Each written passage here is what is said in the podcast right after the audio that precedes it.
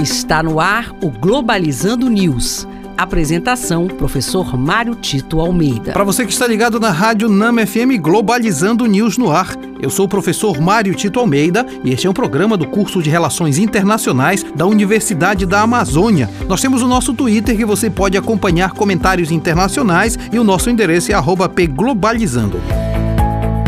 Globalizando notícia do dia.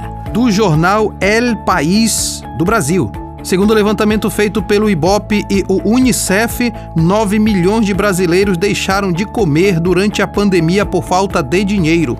Um dado muito preocupante, até porque o Brasil, há alguns anos atrás, havia saído do mapa da fome mundial. Seja a FAO quanto o Unicef, seja também várias instituições internacionais têm denunciado não só o aumento da desigualdade de renda no Brasil, mas o aumento da pobreza pobreza que são geradores da fome no Brasil. Isso também mostra a face mais perversa do projeto neoliberal que está em curso no país.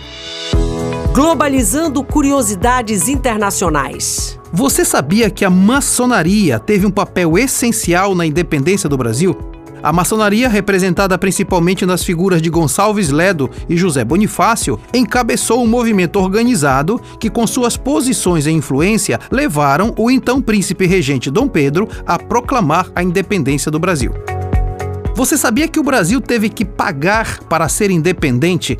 Pois é, para reconhecer a separação, Portugal exigiu o pagamento de 2 milhões de libras esterlinas. Porém, os cofres brasileiros estavam vazios desde a volta do rei para Lisboa e Dom Pedro teve que recorrer à Inglaterra, que exigiu um tratado comercial para emprestar dinheiro.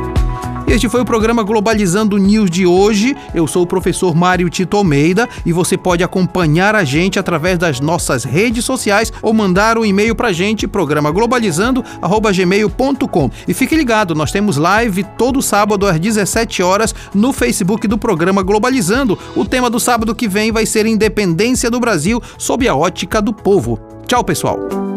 Globalizando News uma produção do curso de Relações Internacionais da UNAMA.